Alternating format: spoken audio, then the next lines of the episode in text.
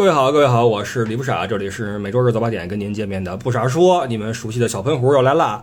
嗯，首先跟各位说个不好意思，因为上期节目最后呀说本周中会更新一期我跟艾迪哈咱们群主的对话节目，然后周日的节目呢可能会空缺，但是因为我跟艾迪那期对话呢是接了活了啊，要恰饭，呃，客户那边呢延误了啊，本来说是那个日期都定了，说就那天发送，我说行。完了，那边审核的时候是拖了，怎么着？说，呃，要缓一缓。那这么一缓，把我这周给晃点了。本来是想靠那一期啊，就把这周扛过去，一下就没了。然后我又非常的不喜欢说空就拖更，就觉得很不好。就这事儿。成了一个习惯之后，就跟你健身一样，你跑步跑多了，你突然一天不跑，你觉得对不住自己啊。所以这个这个周日呢，还是应该给各位补录一期。正好呢，现在人在深圳，我们来聊一聊这次深圳行的一些事儿吧。其实思路非常的混乱，我现在是刚刚从那个活动的会场回来，呃，脱了外衣，一身汗，空调打开，也没怎么喝水哈。呃，而且这次出来没带话筒，这个我是支着手机。手机屏是黑的，完了就很奇怪啊！平时都看着话筒那个音波在那儿动，说这对着手机黑屏说，这挺奇怪的。这事儿宙斯干得过啊，他都是手机录，我都是话筒录，好吧？这个随便说一说啊。这个活动是什么活动呢？是深圳这边的一个欢乐港湾的一个摩天轮，准备投入运营，然后请一些嗯。微信啊，这是微信组织一个活动，微信视频号跟本地的这个文旅局啊，呃，做一个宣传，然后请一些视频号里边的所谓的达人来参与这个活动，办一个嗯晚会，呃，交流一下经验，然后拍一些视频号啊，拍一些视频回去好发布啊，配合一下宣传。那么有幸我就成为了这里边的一员啊，作为所谓的视频达人啊，当然我不算达人，呃，被邀请过来，那嗯，机票。包括酒店就给管了啊，那其他的费用说挣钱什么的，是不是没有的啊？那正好我就当是来玩一趟，来走一走。因为说来很惭愧啊，我是很真诚的来说，这也是今天的我的一个很主要一个体会，就是做自媒体，呃，自媒体里边分很多领域，那可能做音频的这个领域的博主呀，是混的是相对。我不知道是不是最惨的，反正是很惨的一一批人哈。当然得说这事儿吧，先说说先说说这次来深圳啊，嗯，飞过来我是提前来了一天，想自己转转吧啊，自己多订一晚酒店来转一转。来之后从机场嗯马没停蹄啊，直接就奔。哎呀，我是来这儿之前一晚啊，头天晚上一点多了，我现看深圳有什么好玩的，因为我不是来过一次嘛，呃，去了一些地方，但实际上印印印象已经不深了。然后这次再看，发现啊，深圳还是一个充满朝气活力的一个现代的城市，真的没有什么那些跟历史相关的玩意儿去看。唯一一个，呃，跟这儿沾边的是一个叫干坑的哈，这个甘甜的甘，挖坑那坑，干坑客家小镇。我一看，因为我对那些什么类似于欢乐谷啊什么这种地儿是特别的没有兴趣，那对吧？年轻人玩的地儿嘛，咱们都不行了嘛。去小镇看看吧。从机场出了机场之后，坐地铁啊，坐了一个半小时，呃，一小时四十分钟得有。到了那个甘呃什么什么站，深圳这边这个地铁那个站呀，我发现就跟我那次去台湾就有点像了。什么七坑八堵啊，什么暖暖呀 这种站，它跟北方的地名非常不一样。你看北京什么什么屯儿，什么什么村儿，什么什么庙啊，什么什么巷。都是那种命名方式，但到了南方都是什么七坑八堵什么这种啊，这种名儿就出来了，然后很有意思，就跟那个台湾和日本那个，跟中国台湾啊，这个政治正确，跟中国台湾跟日本什么的这个地名就有点有点像，挺有意思。然后到了那站，下车走了几步，到了那个干坑小镇，我会把这个事儿用视频号来展现一下这个镇。呃，先说个评分吧。如果说一到五分啊，满分是五分的话，我给个二分吧。不好意思，因为为什么去这儿啊？第一是因为它毕竟是一个有点人文的地方嘛，我以为啊，而且在成都的边上，洛带古镇就是个客家小镇嘛。那我心想，都是客家文化，去看看有什么不一样吧，比较一下。去之后发现完全就那就不是个镇了，那就是一个后来修嗯。修葺的吧，啊，并不能说是修建，应该以前是也是有那些确实有本地的人，但是现在几乎是所剩无几，剩一些商铺，而且大道巨宽呀，那小镇。它那个布局有点像那个欧洲那边的镇子，一条主街串过去，两边是一些老房子，那实际上只有一边有房子，另一边是新的一些楼。然后肯德基呀，什么大酒店呐，奶茶店都是这些东西，几乎找不到任何说跟过去那点相关的玩意儿。然后有一些老房子，然后植被是很好啊。哪来的音乐呀？我靠！哟，这酒店还自动放音乐呢。哎呦！好了，老房子，然后植被很好，因为这边的气候在这摆着嘛，啊，比较温暖，比较潮湿，呃，有一些苔痕上阶绿的感觉。但除此之外，别的是真的没什么好看的。而且小镇很小很小，唉，这块儿就要说一个我对那些旅游的这些推荐视频的看法了。嗯，也是我这次来跟一些这边的那些博主们交流之后的一个一个体会，就是这一行啊。其实任何一行都很有这个困境，就是内卷的很严重。你比如说，举个例子啊，在这个，比如说欧洲啊，你作为一个导游，比如说你是一个私间导哈，那你知道这个，你不论是接旅行社的团也好，还是你接一些私活也好，你是有一些底线的，对吧？你有一个你自己的价码的底线，啊，大家都是这个底线，然后有什么活的话就这样去分配。但是如果说这个里边来了一批啊，这个新人啊，说我也没什么经验。我也没没什么，对吧？我就便宜点吧。你一天五百，那我四百。你四百，我三百八。总是用这种方式来来冲击这个市场，而他们这个对这个价码的冲击不谈，但是他们带来的东西是什么？也没那么精彩，对吧？那你比如说在这个嗯短视频领域，因为这次我来是出参加一个这个短视频的一个交流嘛。那其实短视频这两年因为发展的太快太快啊，就把过去的很多自媒体的行业给冲得七零八落。你比如说公众号，你们发现没有？公众号现在已经不行了啊，就火不起来了。呃，没什么人去提什么十万加不十万加，而且往群里边转的那些东西越来越少。呃，音频就更别说了，音频就没就没行过啊，就从来没行过。千万不要以为说这个你有一个好的平台，好的一个什么什么 FM 的一个你你就很牛，不是的啊，起码在这个我我我面对的这个圈子里面，旅游什么的没戏啊。然后现在都是短视频，包括那些钱也都会往这资本都在往短视频这儿涌，就会催生，因为这玩意儿它没有什么门槛，你知道吗？没有门槛这个事儿就会使得这个行业的准入啊变得很容易。当然这也是好事，因为它会有新鲜血液，会有竞争。你比如说过去啊，过去就。有这么一波这个前辈的导游哈，他们那个时候是真的厉害，因为那时候还没有导航系统呢。你去哪儿，你开车去，你得看地图啊，你不能迷路了，对不对？你就要对这个欧洲的路很熟悉，很熟悉才行。你各个国四处跑，对吧？这很难。但是导航一出现，完，他们的优势没有了。那他们会觉得，哇，现在一帮新人什么都不懂，就来开车，就来抢我们的活儿。哎，这个感慨很正常，对吧？那么在这个自媒体领域也是这样。短视频的上手是很简单的，每个人，你我每个人都可以拍短视频，稍微的剪一剪、切一切就可以出来，然后做。那么，当有这么一批年轻人，就跟就跟导游市场一样，老导游有家有孩子啊，要上税，如何如何，他要坚持自己的那个挣钱的底线。但是我作为一个学生，是吧？我弄弄个本儿，弄个车，我也没什么经验，我开车嘛，那我就便宜点，我也不用上税，我学生我上什么税，对吧？就会冲击这个市场。然后使得这个，嗯，不论是价格还是质量啊，输出都会有一些混乱，在自媒体领域也是如此嘛。就是说，有一批年轻人来做这个短视频，然后，嗯，来来来来带来一些新东西。所以我们会看到，你现在你想去了解任何事物，你比如说我，我桌上这瓶水啊，这个什么什么山泉跟另外一那个那个水，呃，人喝什么水比较好，或者说这个可乐啊跟那可乐，这个车那个车。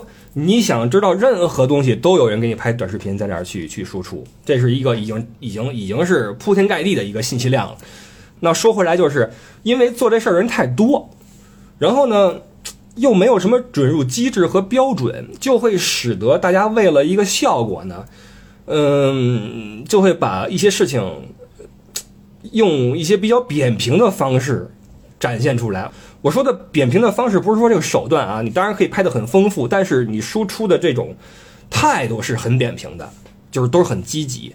你我可能说的太不落地了啊，我再细致一点。你比如说啊，其实我我是想说这个小镇，我能看到的跟这个小镇相关的短视频，没有说它不好的，都是说深圳有什么地方可以玩啊，一个什么推荐你去的一个小镇，不拉不拉要你去，说的倍儿好，但你去之后你会发现完全不是那么回事。但是现在这个所有的旅游短视频基本都是这样啊，这块特别好，那块包括那个很多旅游博主，嗯，大部分是一些这个这个这个，呃，怎么说？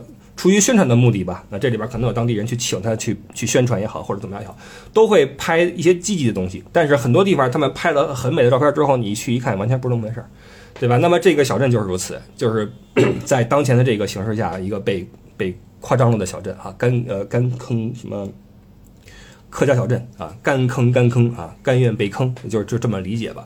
所以去了之后就觉得很一般啊，很非常非常一般，然后就走了，去城里面。哎呀，然后这个这个城市呀，你看为什么我之前我说成都这个城市对我来说很好上手？我那次我第一次去成都是先去重庆，然后到成都，然后我一下就这么一对比啊，我知道很多人会对比成都和重庆，那我几乎没有提过这个，因为不想这个陷入一些这种比对啊。我觉得两边的那些，我听过一些两个城市对对方城市的评价，我觉得其实都不是太中肯，或者说并不是太客观，那都比较主观。我为什么说成都好上手？因为它就像北京一样，是一个圆环套圆环的城市，它有这个东南西北和中心区这么一个一个呃区分划分。但是深圳就不是了，这就为什么就好比上海、北京城、上海滩，一个是城，一个是滩，你没法拿相同的这种呃固有的思维去套这个这个城市的这个方位体系。那深圳更是如此，包括我我估计这个沿海这一片啊都是这样，什么珠海呀。什么澳门呢，都是类似于这样的一个一个一个布局，就是它比较的乱，所以我一看城市这这个深圳地图，拉着一摸黑，这往哪走啊？哪儿是中心区呀？怎么怎么办呢？然后一查当地好玩的什么华侨创意城啊，什么什么什么海湾呀，什么什么港湾呀，什么都是这些东西，就觉得哎呀，怎么办呀？不知道去哪儿好那。哎，算了，就吃点东西吧。吃了一个那个潮州牛肉火锅，上次我来吃过一次，这次又吃了一次。然后就找了个地方就睡去。到了今天哦，然后没还没睡好，对面那个屋里边啊有一鸡麻屋啊，我就晚上老听着特别吵，我说怎么这么吵啊？然后扒那个猫眼一看，对面那几个人抽着烟，然后那个把那门，因为那个抽烟会很呛嘛，把那门打开，让那烟味往外散，然后同时哗啦哗啦搓着麻将，哇！今儿起来之后到中午了，背着包出来真热呀！今儿二十八度、二十七度，明儿会更热啊！这个作为一个北方人，我比较怕热。你看我一直在北京和嗯法兰克福活动，这都是纬度很高。法兰克德国的纬度跟那个哈尔滨差不多嘛，都很高，然后很干爽啊，是这么一个气候带。到这边感觉到热带了，你知道吧？呃，就觉得很闷得慌。然后今天下午是这个活动就要开始，于是我就从昨天晚上酒店，然后就背着包坐地铁。然后坐到今儿这个今儿这个酒店，然后一路上当然还是和上次一样的感觉，就是深圳这个城市很年轻，在地铁上你从来不用说担心说要给别人让座，因为不可能有比你不是不可能啊，就几乎没有比你岁比我岁数大的人了。你像在北京是吧？你突然来一个什么老大爷。啊，老奶奶，你得给人让一下是吧？很多老年人吧，包括像我这样中年人，很憔悴啊，面面面面如菜色，面如屎色，往那儿萎靡不振的往那儿一靠，抱着那包往那什么北边坐，我倍儿惨，看着啊，在深圳没这，深圳这边都是年轻人，我朝气蓬勃。然后，哎，我这么说啊，我这么说不知道有点夸张，我觉得在深圳街头的年轻人哈，这其实全是年轻人啊，在深圳街头的人。连走路的速度和状态都比在成都的朋友们迅速和轻盈。我我没有贬义啊，我只是做一个比较。就是在成都时间久之后，我发现那人怎么都真的是像本地人说的是难易是吧？特别的巴适，就着什么急嘛是吧？一出太阳去喝茶、打个麻将、聊会天儿啊。就这个，在深圳，我觉得大家都知道自己要干什么，然后这个城市的脉脉搏就很快啊。这个相比之下，成都是个心率过缓的心什么窦性心率过缓啊，这么一个城市，你这帮人走路都快，但是这个快又不像那种，你比如说日本东京，不是那种忙碌的快，而是一种积极的一种很轻盈的那种快。我这种说法可能不太不太不太。全面。但是我记忆犹新，我上次来深圳，连晚上那广场舞那节奏都比我在其他城市听得快。这边广场舞都是动次打次，动次打次。跟别处都是那种噔噔噔噔噔噔噔噔，你知道吗？都是那种啊，拿个扇子那种舞。这边拿扇子没戏，扇子非折了不可，太快了，动次打次，都是这个哇！这城市太太牛了啊！然后上次我不是说嘛，说本地的，嗯，或者说这儿的这个小姑娘，哎，可以啊。这个身材娇小，完了这个面容清秀，这个什么肤白貌美啊，这个有人不服，有人说这个不可能，说这个本地人呀都是肤色比较黑的，像广广州啊、广东啊，肤色都比较深。但是深圳它没有本地人，深圳都是外来的人嘛，所以估计都是南方的这些姑娘们就来了啊。然后我这是吧？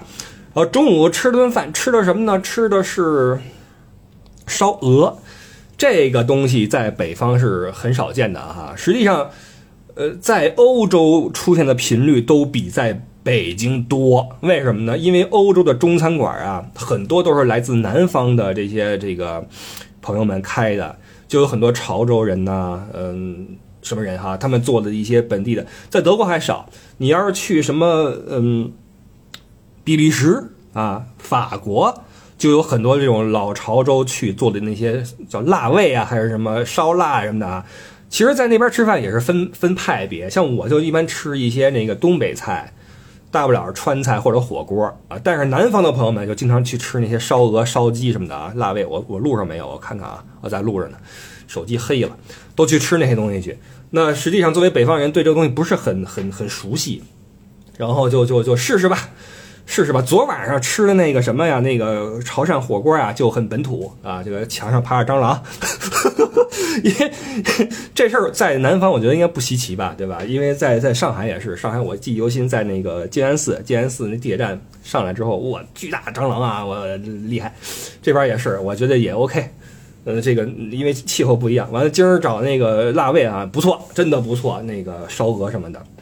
啊，吃了点本地的玩意儿啊，然后明天争取去吃一次上次来吃的那个下午茶那些点心吧，什么肠粉啊什么的啊。我对这个南方这南方的食品对我来说呀，是一个另外一个美食宇宙啊。本来我就不是一个对美食很感冒的人，你们知道，我对吃就是给我俩饼啊，完了一碗面或者什么这种包子就行啊，火烧。我在北方人爱吃面食，炸酱面、打卤面、西红柿鸡蛋面。就踢了秃噜吃的倍儿爽，是吧？完了，这个美食我就不是很很很行，所以就逮着机会就来来来来尝一尝吧。所以这是一个一个安排。然后今儿等于这次来其实没去什么地方，就去了干坑啊。干完被坑之后，今天就哪儿都没去，就出席这个活动。然后明天准备睡到十二点退房，然后下午的五点的飞机。中间你说还能干嘛？也干不了什么了啊！加上深圳确实是。呃，以以我的这个这个兴趣爱好来说，就差不多了啊，就就就行了。我这次来也主要是因为，既然你管机票，管一晚住宿，那就来呗，是吧？那就玩一趟吧，就出来走走总是好的，别总在家闷着啊。这就是这这么一回事。然后说说今儿这活动吧，今儿是去这个欢乐港湾去坐了一个摩天轮嘛，实际上还没开啊。然后这个。呃，本地的这个什么什么局啊，就来跟我们说哈，说你们在摩天轮上面拍的那些视频和体验呀，先不要随便乱发啊。这个等我们开业之后，不，这个转起来之后，你们再发。但是呢，这个呃，我们这个视频号还有一个规定，就是要在十四号之前要出作品了哈，要出这个体验，所以我们还是得发呀，对吧？但是这个摩天轮现在还没开放，快了啊，快了。呃，摩天轮上面坐了一圈儿，嗯，感觉还行吧。还行，然后你看你你一听就知道我没拿钱啊！我要收钱的话，肯定不会这么说。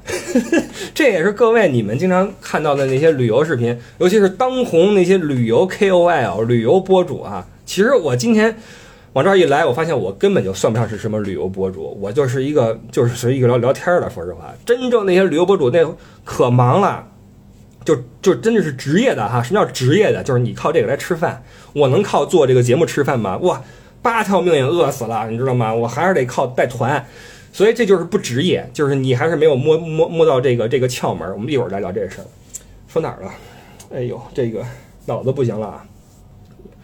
啊，对，就是你你你一听你就知道我没收钱哈。就是做这一圈，感觉加上我们就比较紧张，我们得赶紧去录东西。然后我们那整个那一个蛋里，那蛋很大啊，就是那个摩天轮上面那个一个一个小房间叫什么呀？小房间啊，那个蛋很大。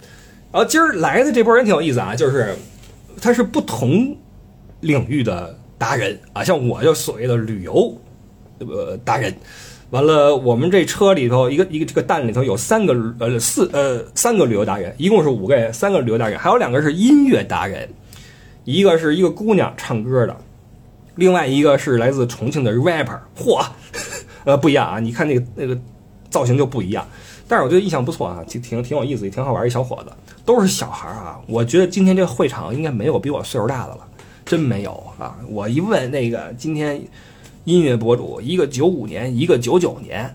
他们说你你你你哪年？我我都不好意思说。幸亏幸亏这个那个那个还生的没没再早一年，再早一年七零后了。我我我这不给人吓着。我说我八零。他说啊，就跟那种就跟那个那个考古啊，就跟考古你挖出一个老物件的感觉一样。哇，这玩意儿有年头了啊！就就就这感觉。哎呦，就不好意思。完了，人家都做的。红红火火呀，这个轰声水起啊！我这好家伙，人说你你你这个视频号什么号？我都不好意思，我这人家都这十十十来万，什么这这这以万为单位，我这我这哎呀，我说我这个我来这儿，我我说我说我是个错误，我我我是做音频的。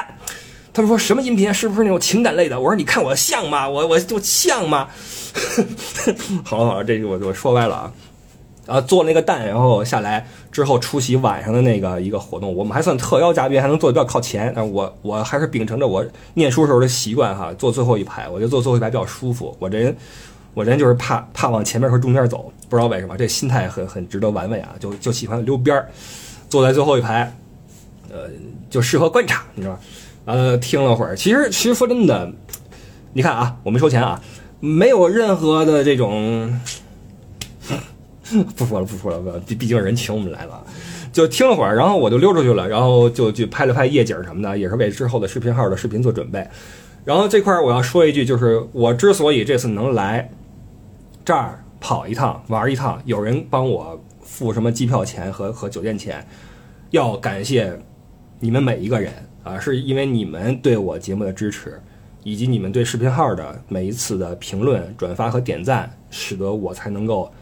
嗯，被 认可，然后拿我当当一个这个领域里边的一个什么人，然后把我叫过来，给我定一个房间大床房啊！我本来以为是是是是跟人拼房，然后还不错一个单间儿，这样的话我还能晚上给你们录节目。如果今天是给我一个双人间，我跟别人拼的话，我这个节目就真的要拖更了，就录不了了。所以真的是感谢各位，因为。过去我们我我真的是很少去跟大家说说你们给我点赞给我转发给我评论，我一直其实都挺佛系的，说实话挺佛系的。其实我说一个感慨，这种佛系的做法呀，好在我不是职业的，我要是职业的话，这么做就对不起这个这个职业，因为你不够努力啊，不够认真。说真的，嗯，但是视频号那块我还是忽不是忽悠。我还是跟各位说过哈，说各各位看到我的视频号的话，麻烦点个赞，因为我那个号我还是，只要我做的做出来的东西哈，还是用点心的，因为不是说在糊弄。有南极的视频，有什么的视频，我还是认真认真去去剪辑的，所以我还是希望，如果你觉得好的话，帮我点个赞，这对我来说是是帮助。那么这个对我的帮助又会返回来，就会反馈给你们，我会有新的东西来说出来给你们听，嗯，这是一个良性的互动。好吧，所以这个，呃，谢谢各位啊，谢谢各位的转评赞，在我的视频号的这块儿。然后我的视频号叫李不傻，你有兴趣的话，你可以去去搜来看一下。然后再说一下我的这个感慨，就是这次来跟一些本地的，不是本地吧，就就来的这些达人们交流了一下，他们都是职业的，呃，非常非常职业。然后包括我，我进了一个群，就是旅游达人群，在那个视频号这个官方签了一个群，呃，实际上很尴尬，因为这个旅游其实你细分也也也能分两块儿。一种是旅游的宣传口，啊，一种是旅游的执行口。像我们是属于执行口的，我们是跑第一线的，我们是带人去玩的人，我们是真正真正的第一线。但是旅游的宣传，就是那些旅游网红们，他们是另外一波，他们只负责告诉你哪儿好，他不用说管说这块儿有什么故事，有什么历史，有什么文化，他不用提，只告诉你说怎么走怎么走，哪儿打卡好看就完了。所以这个这个群里边我几乎都不说话，因为我发现真正做执行的或者说执行旅游的这个人就我一个，其余的全都是那个好多摄影博主 来了，然后他们真是高产啊，因为他们拿着那特别好的设备，然后也很辛苦啊，爬个山，拍个日出，拍个云海，短短的十五秒、十秒，呃，好几万的赞，因为景色确实美，而且不需要什么主题。但是你看这个，在我们这个方向看来，那我们作为旅游的执行者，我们作为导游，你看宙斯，宙斯那视频号发的哔啦吧啦往外往外往外发，对吧？包括抖音，宙斯发抖音真的是勤奋啊，真的是勤奋，咣咣的输出，现在终于上十万粉了，真不容易。但是我的意思是，这做内容真的是难啊，尤其是我们喜马拉雅这些做音频内容的太难了，出不了圈，根本出不了圈。你没法把这个，首先这个音频市场就就小，你看我们玩说死了，我。这个这个旅游类本来就其其实其实音频类最火的是什么？那些有声书啊，或悬疑小说，什么情感类，什么心理分析，相声啊，都是这些东西。早几年还有点什么高晓松什么啊，现在也不多了。现在你发现没有？这个文人们有点有点不 不吃香了，高下去了。罗振宇也也，我从来都没喜欢过罗振宇啊。完了，你这俩人下去之后，你剩下什么樊登读书什么呀？我没不知道啊，都是大牛人，我也我也不是很了解。我的意思是，做有声知识、有声这种输出是很难很难出圈的，很难挣到钱啊。说白了就是。然后其实我看到那些这个视频号，我我我就因为像我们这种人做视频号，我们都会习惯性的选择知识输出。你像宙斯啊，这个啊。这个脑袋啊，厉害了！这是当年哪儿哪儿挖出来的啊？这是这个地方啊，有意思了，是什么什么？给你讲半天，这真的在输出干货，知道吗？像我我是是干货少一些啊，但是我我偏重于喜欢聊一些社会的事件啊，小喷壶嘛，对吧？左喷喷右喷喷是吧？嗯，就聊这个。但是你要说我们想出圈跨领域的话，很难很难。今天在现场还有那个微微信的那些那个那个。嗯，官方的人呀说哈说我们给您举一些事例，这个旅游达人也是输出知识的啊，也是输出什么的，但是特别火，不知道为什么。这里边其实有有一定的概率的因素在啊，也有一定的这种怎么说呢？就是你你要说纯说偶然也不是哈，总之吧没把着卖，还是没把着卖。所以这个其实今天我一去觉得好难。你看我在那个群里面，他们一发那个那个美景，我那玩意儿点赞太容易了。你看个十秒钟美景，这太美了，壮观，帮点一个赞，是吧？你要是看我输出知识，我说这个啊，这个豆儿，这个豆儿啊，原产于巴西，巴西那个地方除了这个豆儿还产什么呢？巴拉巴拉，你看半天你就划走了，你有什么意思呀？没人天天想听知识，你知道吗？就很难做的很好玩儿。这这个，所以这个旅游旅游这个里边啊，这个细分之后呀，我觉得哇，好难呀！你要说我们这种输出真的很难。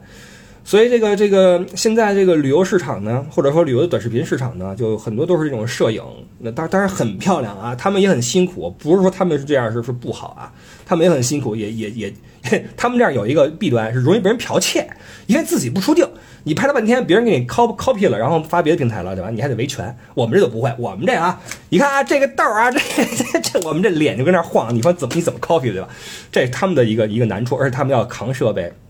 然后去去拍，但是他们怎么说呢？出圈出的很成功啊！我今儿认识了几个大牛，都是团队了，三四个人一个号，然后这个接活儿，今天是这个酒店，明天那车，后天是什么，对吧？这个一个活儿就就能挣很多钱。包括你看一些旅游的那些 KOL 发个微博，发一条微博很多很多钱。那你说我也是做内容输出的啊，做音频的，但是你看没有任何影响力。没有没有，我我我唯唯一的一个优势是什么？我跟各位，我跟你们的粘性比较强，因为聊嘛，在你们耳边嘚吧嘛，有人在这说话，对吧？你还能看见我跟这给你直个播，或者说弄个短视频。但那些大咖们，他们只有景儿啊，只有一些这个介绍，他们在线下不太能跟人建立起那种直接的连接，他不会说我就喜欢你，因为他没有人格的表现嘛。但像我们，像我宙斯什么的哈，包括自由哥。我们这些主播在你耳边嘚吧，我知道很多朋友说哈，说每天睡觉就习惯听你讲这个，上班路上都是你，很感激啊，很感激。因为其实当我们听到来自这个大家的这种认可的时候，我们是其实这是个力量。就好像今天我今天我在现场，我我我听到有一个人弹弹那个琴，因为是那个音乐博主嘛，他在这现场演出，弹了一首《风继续吹》，哇，太好听了！当时我听得我心。都软了，太好听了。然后正好回酒店的车上，他跟我一个车，我就跟他说：“我说你是不是您弹的那首歌？”他说是。我说特别好听，我说真的特别好，我说我的心都软了。他特别特别的受鼓励，他说他说你这么一说的话，我可能我还要再再多录一些我的作品。所以我觉得这个应该是一个很直接的一个鼓励啊。所以当我听到你们说。说不然，我每周日上班啊，我我这个上班时间比较特殊，我周日都要上班。但是好在路上有你节目，或者说我我睡前就听你节目，或者我我们家孩子都听你节目，我是特别特别感谢的啊。这都是一些无形的力量。那我的优势就是我的粘性比较高一些，所以这就是为什么我还能在群里边还能变变现，还能去带带货啊，这就是我的一个优势了。其实其实，哎，说半天还是想表达一个对这个圈子里边人的一个一个敬佩啊，瑞斯拜啊，瑞斯拜。他们做的真成功，真的真的成功。就是你别管人家数据是基础的数据、原始数据怎么来的啊，是是是刷的还是怎么着吧？但是他找到了办法啊，然后找到了一个一个一个途径。像我就听了半天，其实我觉得，哎呀，可能还是没出圈，没能找到窍门啊，还是得做本职工作，就是做导游，靠音频、靠视频号。还是需要时日，还是需要找一些窍门儿。嗯，我今天去完这个活动之后，让我觉得其实都是牛人。那去现场的都是牛人，我是可能是最最惨的那一批了啊，没没多少粉丝，然后也没几个作品。因为本来我做视频号也是出于兴趣做的，其实啊，嗯，怎么说呢，还是要向向人学习。啊，以前其实我曾经不服不忿过。我心想，就你们这帮人，你们这帮这数据不都是假的吗？不都是刷出来的吗？因为你看能看出来的。你看哥们儿的微博，呃，谢谢你们给我微博点赞和评论的每一个人，你们让我的微博看起来特别的真实，特别的有活力。你就说我们这个旅游旅游圈吧，好吧？你看一些一些所谓 KOL 的微博，那那你你看那个评论，你能看出来一些端倪，对吧？但是呢，怎么说人家玩起来了，对吧？而且我我我一问，这也是投入呀，对吧？那。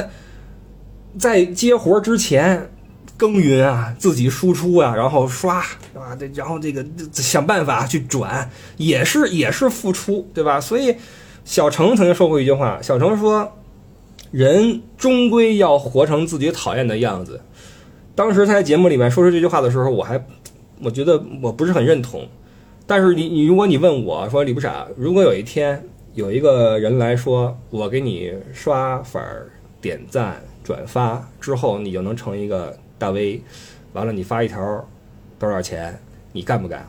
我觉得可能我也很容易活成自己讨厌的样子，曾经讨厌的样子，对吧？人总要是要向现实屈服。呃，当然，这这个这个，我并不是说在 diss 任何人。我认为这个这个世界是是趋利的，这个世界是是被资本带着走的啊。谁要是资本，你你你你如果。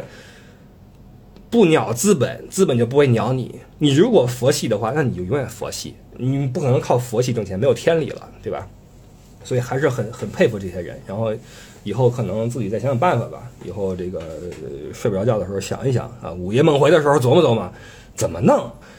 哎，怎么能对得起点自己的那个那个那个付出，对吧？再用心一点，对吧？然后。其实没说完啊，但是说着说着说乱了，我我忘了想说什么了啊。其实这我我今天脑子真的很乱，见到很多人聊了半天，然后给你们的感受可能也是我也是这个，你们也听不出什么主线哈，也不知道我在干什么，也不知道我在在是在抱怨呀还是什么，其实都不是，其实都不是，我还是很很很很尊重这个圈子里边的这个规律，只不过我还没有找到这个规律啊。也没什么不好的这个规律啊，以前我是不喜欢，但现在觉得也没什么不好的，而且其实这也是一种能力的体现呀。你想做，你做得成吗？我不是说没有尝试过呀，我在什么抖音做一些傻视频也做过呀，后来发现不行哈，这个 你你装傻是是比不过真傻的，因为那个平台 它它它需要你真傻，你知道吗？哎，说说平台吧，说说平台，然后我们我们这期结束了。这这两天呢，我鬼使神差啊，鬼使神差，我装了一个小红书 app。我刷了一下，然后我第一反应我就发在了微博上。我说小红书我刷了刷，第一反应是这儿跟微博不一样，啊，不是，对，这儿这儿跟抖音不一样，呃，low 逼在这儿没有市场啊，我就直接就发出去了，然后很多人点赞，呃，我我确实是这么想的，因为因为确实是这个你如果想靠装疯卖傻，或者说你靠真傻、靠那个不要脸你火的话，你去抖音、快手。然后小红书就是另外一个样子。但是呢，很快我又发现啊，有有人跟我说了，梦洁说说那个小红书不行，玩不起，人均爱马仕啊，人均一个爱马仕。我一发，我我一刷，果然如此啊！小红书好像都在分享自己的高端生活。啊，没有特别接地气的事儿，都是高端生活。我今儿去了哪个局啊？我这个去了哪个这个下午茶什么吃了什么喝了什么？我这包是怎么回事？我这这东西哪来的啊？分享好物，没人跟你分享那些便宜玩意儿，都是那些贵玩意儿，都是这样的。其实小红书这玩意儿，我最早听说是在国外，是在那个带团的时候，很多人说说，哎，这个包小红书说了啊，说特别好，说那个那个东西小红书说好，都都推荐。但是说小红书什么东西啊？然后这次一一。哎，这就是为什么啊！这就是为什么咱们群主在用小红书啊！你你你你搜什么艾迪什么的，你能搜出群主，适合群主不适合我，这也是为什么？哎，令我令我这个不忿的一件事啊！就昨天晚上，昨天晚上那个英国的那个啊那个皇室那谁不是去世了嘛，对吧？嘿，这事儿啊，开始艾特艾迪说艾迪，你看啊，那个英国王室什么又少了一个人什么的啊？哎，怎么就？我发现平时谁要是说吃个面条会艾特我一下，不是啊，这个面好吃啊！完，王室、皇室、英伦皇室出事儿了，艾特是群主不艾特我，难道正应了我之前那句话？就是我那天去太古里，我说群主的生活方式是在太古里转悠，而我的生活方式是在太古里边上的大慈寺啊吃斋饭。群主在那喝什么咖啡啊？怎么？我在那吃斋饭啊？这是我们两个的截然不同的生活方式啊！这个，然后那天。最后最后一个小感慨啊，之后我们结束啊，这多少分钟了？三十多分钟了。嗯，那天在泰国里走，我就有一个感慨，就是我那天是去成都博物馆了，我想去买点书，因为，唉，这一说又散开了啊。因为在我去过一些景区和景点之后呀，我发现很多地方有一个缺陷，是你你有吃有喝有住有玩，但是呢，你没地儿看书，不是说没有地方看书，而是你找不着。好的书，什么书？你比如说我去趟阆中，阆中其实还是一个挺重文化气氛的城市啊，很好，古城，我很喜欢这地方。但是我找了好几个书店，都找不到跟阆中本地相关的这个历史人文什么的啊，没有。反而是我住的那个，嗯，民宿那个酒店还有这块的书。那个我给大家拍的小视频了哈，发群里了。那个书房，那书房里的书真的接地气，特别好。当时我就有一种感觉，我说谁要是今天把我锁这书房里边了，我可以半年不出去，我就看这些书，特别好。但这些书我我也不能给人顺走，对吧？我就想买，发现阆中我走了几个书店，一本都没有，都是那什么什么什么什么社会主义新时代什么什么摆在一摆在入口啊，就一堆堆。你进去一看，都是那些什么什么三年级数学什么习题，都都是这些东西，完了都是工具书。哎呀，就很遗憾嘛。所以我就去成都博物馆。为什么去博物馆？博物馆是三层，我记得是啊，有那么一个卖书的地方，都是跟成都、四川的文化相关的地方。我就又去了一趟买书去了。当然了，这意味着我会更加好好看书，然后给各位讲好多故事哈。不要着急，我知道最近的节目比较水哈，我会好好看书的。然后去那儿的，就我就途经太古里嘛，那个那个那个那个春熙路嘛。我有种感觉，就是年轻真好。年轻人的快乐很简单，你只需要年轻就够了。而当你人到中年的时候，就是另一回事。当你作为一个年轻人，你走在街上的时候，你会觉得这个街，整条街都是你自己的，都属于你。但一个中年人走在街上的时候，你会觉得这条街任何事物都跟你没有屁点关系。这个感想我也发在了微博上面啊，你们觉得是不是这么回事？就是人到中年之后啊，快乐变得难了起来啊，因为就是想法多了，欲望多了，还是说心境变了？我觉得心，就就算你无欲无求啊，就算你听你，我是一个很佛系的人了，我我对物质没什么需求啊，我我也不会说看什么东西眼特别眼红眼馋，也不至于。但是尽管如此，你的年龄在那儿摆着，我们总说这个心态要年轻啊，心态做不到年轻，你心态年轻你就不正常了。你一个四十岁的人，你怎么能够像二十岁的人一样？看待街上的事物呢？不可能。当你四十岁的时候，你看到二十岁的少年，你会觉得哇，他们真好。你为什么觉得他们好？因为你你的青春一去不复返啊，对吗？你的这个感慨是很很自然、很现实的。说他们真好，你不会觉得说，哎，我们真真好，我们什么七八点的太阳，你不会这么想。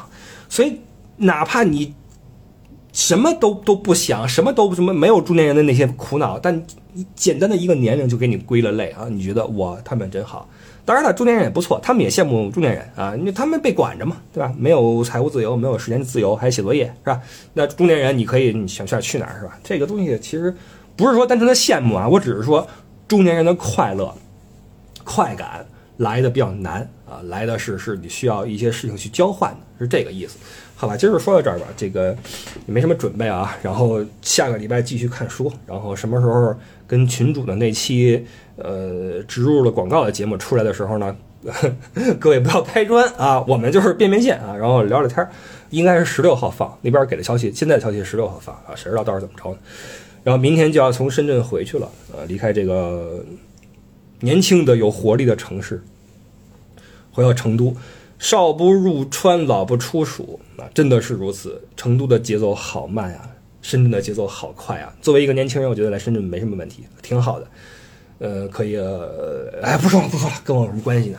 我还是好好琢磨琢磨，怎么去把自己的事儿办得更好吧。然后，特别感谢各位的支持啊，因为有你们，我才有今天来深圳的这个机会啊。尽管说不用说觉得我特别可怜啊，我我再我再说几句吧，再说几句。今天我有一个感想，就是我。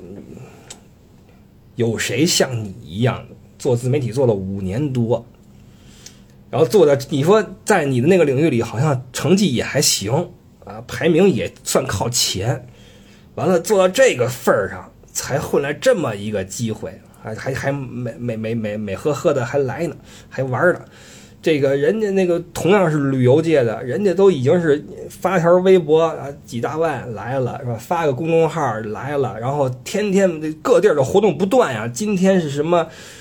呃，这个发布会，明天是什么那个时装啊？后后天什么阿联酋旅游局找你什么的？我，我，我也，我也，我也，我也在想，怎么就这么。这么这么那什么呢？哎呀，不说了，不说了，不说了。不是说不是说可怜啊，不是说可怜。但是今儿这个活动是我第一次参加这样的活动，还挺挺好玩的。我倒谈不上兴奋啊，我也知道自己几斤几两，我就是有些感慨。啊，然后谢谢各位又陪我又听我说了一期哈。然后还是那句话，希望你上班有鱼摸，回家有酒喝。然后不论现在你在听这个节目的时候是在开车。是在上班的路上，是在干活，是在跑步，是在睡觉啊！都祝你有一个好的心情。我是李不傻，呃，谢谢您对这个节目的支持。这里是不傻说，我们在下个周日的早八点，喜马拉雅 FM 再见，拜拜。